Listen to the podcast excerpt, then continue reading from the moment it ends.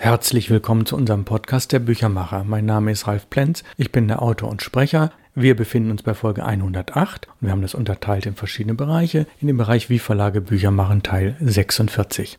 Wir machen einige Interviews neben den Lesungen und neben den Fachinformationen. Und diesmal haben wir einen Hamburger Buchhändler. Das ist die Buchhandlung Kohn und Dobernick in der Nähe vom St. Pauli-Stadion im Schanzenviertel.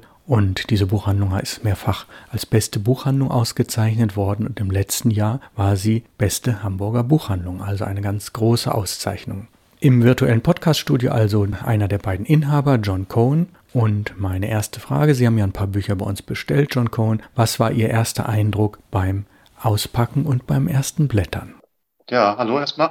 Also ungewöhnlich, auffällig, sehr gut verarbeitet. Da sieht man einfach, dass da sehr viel gutes Handwerk dabei ist, so rein jetzt von der, von der Herstellung her. Und das sind natürlich sehr schöne Bücher. Und ja, und dann steckt da natürlich noch eine ganze Menge anderes drinnen, wo wir vielleicht gleich nachher noch drüber sprechen. Die Banderole zum Beispiel und klassische Ausstattung auf alle Fälle fand ich, also mir gefallen sie gut, kurz gesagt.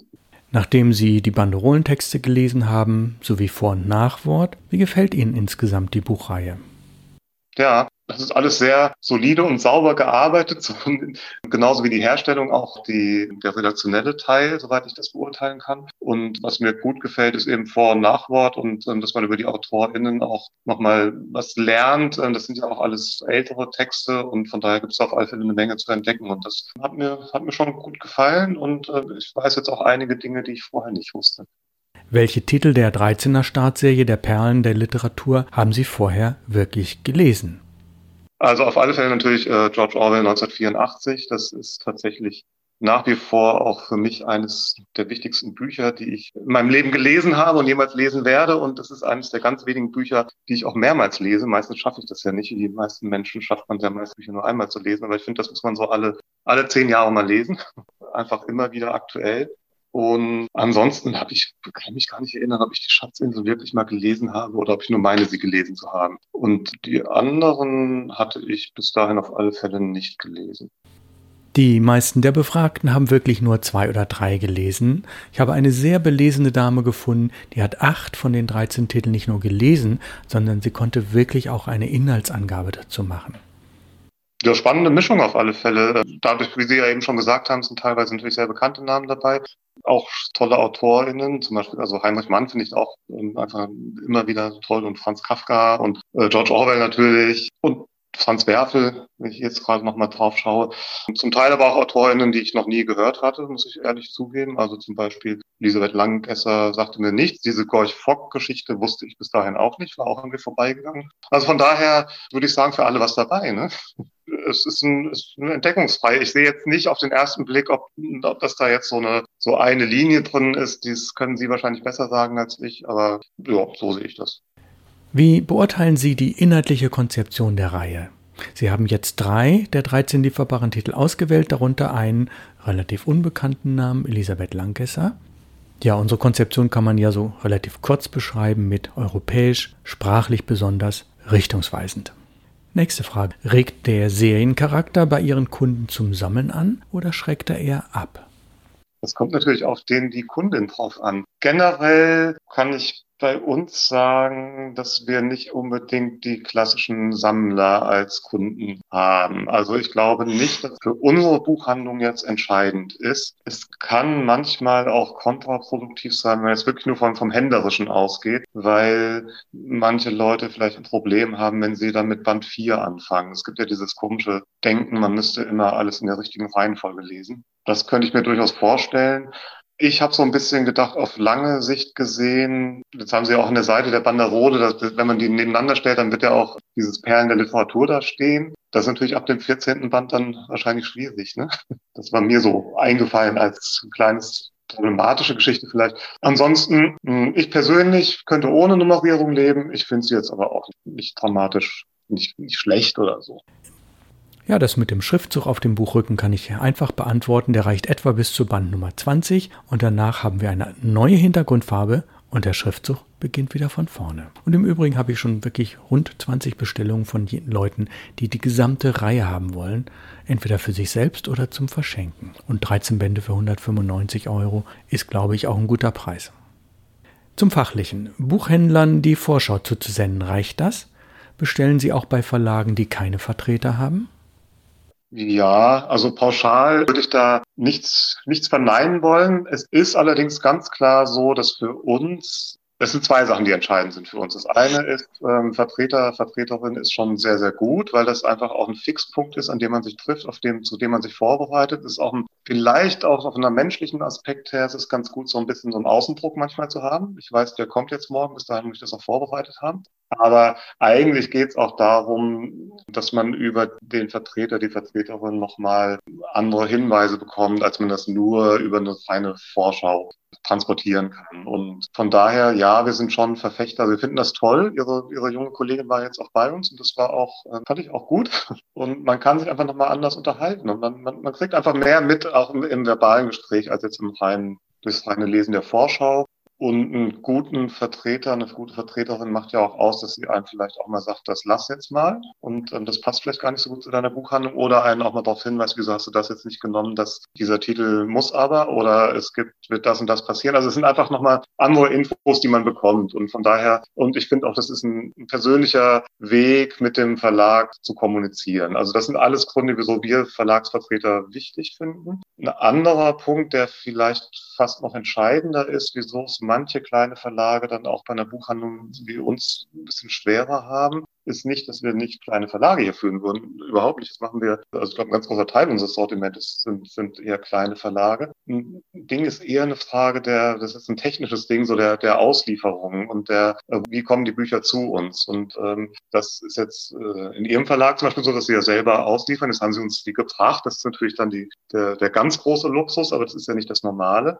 Und da wird's halt eben, ja, gibt's eben große Auslieferungen, die auch viele kleine Verlage miteinander bündeln. Und das ist auch beim Nachbestellen dann wichtig. Ich habe jetzt zum Beispiel letzte Woche von Ihren Büchern haben wir von den sechsten, die wir hier hatten, nee, neun haben wir da also neun Exemplare, haben wir drei schon verkauft. Eigentlich würde ich jetzt das natürlich nachbestellen wollen, aber es macht ja keinen Sinn, drei Bücher zu bestellen. Das ist, das ist einfach viel zu kleinteilig, sowohl für Sie als Verlag wie für uns als Buchhandlung auch. Also das ist fast noch der wichtigere Hebel für uns, ne? Wenn man, weil, wir, weil wir bestellen jede Woche unsere Lagertitel nach und äh, wir gehen jede Woche einmal durchs komplette Sortiment, was wir verkauft haben. Und dann kann es natürlich sein bei einem kleineren Verlag, dass wir nur ein Buch verkauft haben und dass wir aber denken, das sollten wir schon wieder da haben. Aber das macht keinen Sinn, ein einzelnes Buch zu bestellen. Das ist wirtschaftlich einfach total unsinnig. Und deswegen, wenn man dann bei einer Auslieferung ist, die hat ganz viele Verlage bündelt, dann kommt das in einem Paket mit, wo noch Bücher von 17 anderen Verlagen drin sind. Und äh, das ist was, wo ich immer, also was uns sehr wichtig ist, weil es ist ja auch noch der ganze Buchhaltungskram hinten dran, sprich, wir müssen ähm, die Rechnungen bezahlen, wir müssen den, also den Zahlungsverkehr abwickeln. Und auch das ist eigentlich einigermaßen automatisiert über, wenn man mit Auslieferungen arbeitet. Und das sind alles solche, solche Aspekte, die jetzt wirklich nichts mit Literatur zu tun haben, aber die natürlich äh, mit dem Händlerischen viel zu tun haben. Aha, aber Sie könnten da ja schnell einige Exemplare verkauft wurden, in ein etwas größeres Risiko gehen und mehr als drei Exemplare bestellen, beispielsweise fünf oder zehn. So sieht dann der Kunde ja auch, dass es ein wirklich empfehlenswerter Titel ist. Hm. Ja, es ist für uns aber auch so, dass wir viel, dass wir oft auch nicht ähm, solche Riesenstapel hier haben wollen. Wir einfach oft auch ein bisschen Platzprobleme haben und so. Ne? Also und, und, selbst, und selbst dann, ne? also ist es immer noch ist es immer noch nicht so richtig toll, ne? Ähm, weil einfach, wir gerade schon drüber reden, wir haben natürlich auch einen automatisierten Zahlungsverkehr zum Beispiel. Ne? Und es ist einfach, Buchhandel ist insofern eine spezielle Einzelhandelsform, weil wir haben wahrscheinlich, wenn ich jetzt die Verlage alles Einzellieferanten nehme, haben selbst wir als kleine Buchhandlung, äh, also ich habe in meiner Buchhaltung inzwischen, ich mache die selber, deswegen kenne ich mich da ganz gut aus, wir haben inzwischen 600 Kreditoren in unserer Buchhandlung, 600. Ne? Und wenn ich die alle einzeln bearbeiten muss, was Zahlungsverkehr und so angeht, dann das ist Wahnsinn. Und deswegen gibt's halt eben die Instrumente, die in, die in der Branche sich lange entwickelt haben, sprich sowas wie die, wie die Buchhändlerische Abrechnungsgesellschaft oder wenn man eben dann bei, bei der VVA ist, dann wird's halt eben von denen eingezogen. Aber allein, wenn ich mit diesem Zahlungsverkehr spare, das spart mir wahrscheinlich mehrere Stunden Arbeit jede Woche. Und das ist einfach, also das ist schon ein großes Thema. Ne? Das heißt nicht, dass wir deswegen gar nicht bestellen, aber es ist schon eine Hürde, die zu nehmen ist. Also dann, dann wird man auch weniger, soll ich sagen, bei einem, bei einem Verlag, der halt an diesen ganzen Dingern angeschlossen ist, ist man, ist man wahrscheinlich auch ein bisschen risikofreudiger.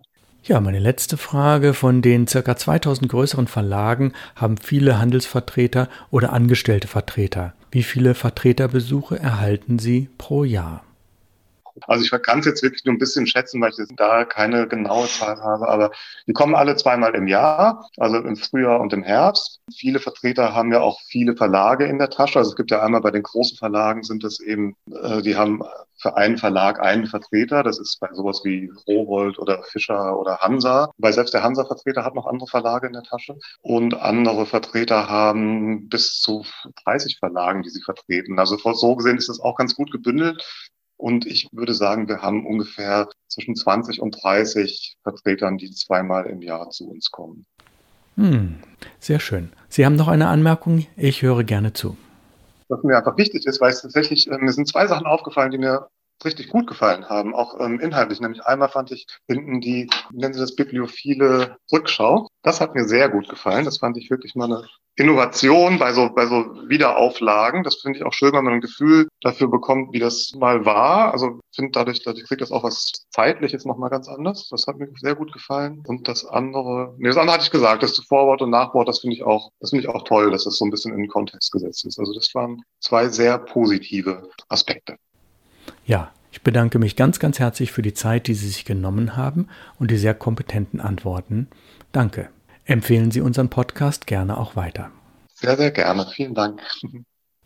Ja, wenn man mit Fachleuten spricht, die lange in der Branche sind, egal in welchem Teil, ob nun in Verlagen oder in Buchhandlungen oder auf der Auslieferungsseite, man lernt immer was. Und ich habe diesmal viel gelernt. Ich habe gelernt, was die Auslieferung angeht, wenn ein kleinerer Verlag sie nicht selbst macht. Aber ich habe dazu eine Anmerkung. Das sind natürlich externe Dienstleister. Wir haben davon etwa zehn in Deutschland, drei, vier große und ein paar kleinere, die für diese von John Cohen beschriebene Arbeit, also den gesammelten Versand, die Sammelrechnung, die automatische Abbuchung vom Konto, bei minimalen Portokosten für den Buchhändler, aber das sind für den Verlag wirklich zusätzliche Kosten und die sind nicht unerheblich. Und dass kleinere Verlage über die Barsortimente wie Liebe und Zeitfracht ausliefern, also die Großhändler, das hingegen ist für sie zwingend lebensnotwendig, denn sonst wären die Bücher ja gar nicht sichtbar wirklich und nicht so schnell bestellbar. Denn bei den Barsortimenten ist es ja so, dass die es ermöglichen, jedes Buch innerhalb von 24 Stunden zu bekommen und die haben fast eine Million Titel auf Lager, also eine Riesenmenge. Das ist ein unschlagbarer Service aller deutschen Buchhandlungen und Verlage. Ja, und der kann eigentlich nur noch von den Apotheken getoppt werden und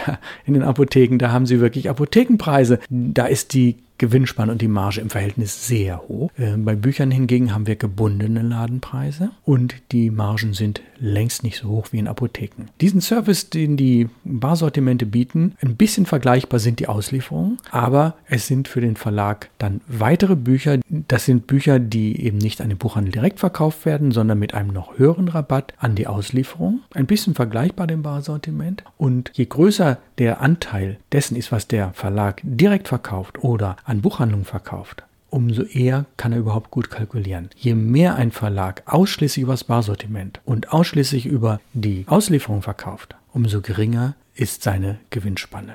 Denn diese Margen sind wirklich recht hoch und will man Bücher günstig verkaufen, muss man sehen, dass man möglichst viel direkt an Buchhandlungen oder auch an Privatpersonen verkauft.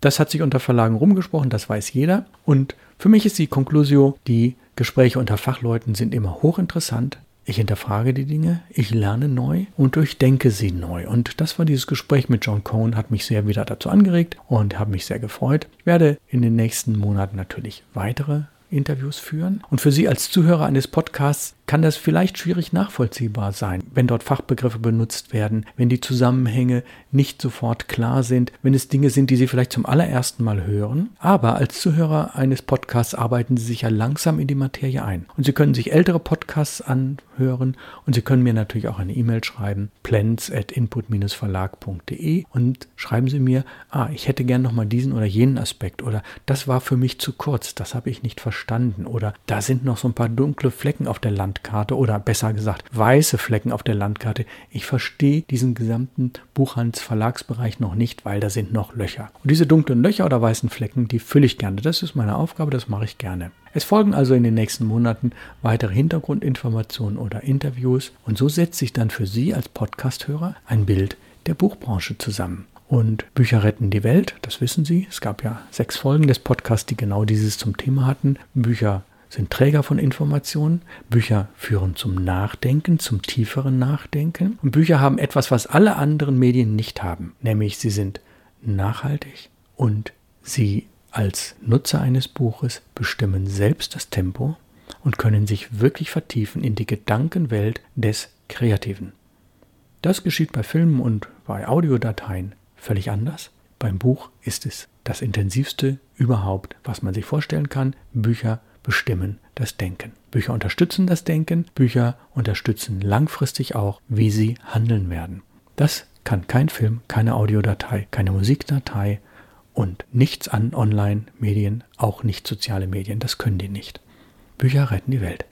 Ich bedanke mich sehr herzlich fürs Zuhören. Nächste Woche folgt die Folge 109 des Podcasts der Büchermacher und den Bereich wie Verlage Bücher machen Teil 47. Mein Name ist Ralf Plenz aus Hamburg. Ich bedanke mich sehr herzlich fürs Zuhören und wünsche Ihnen einen schönen weiteren Tag. Bleiben Sie gesund.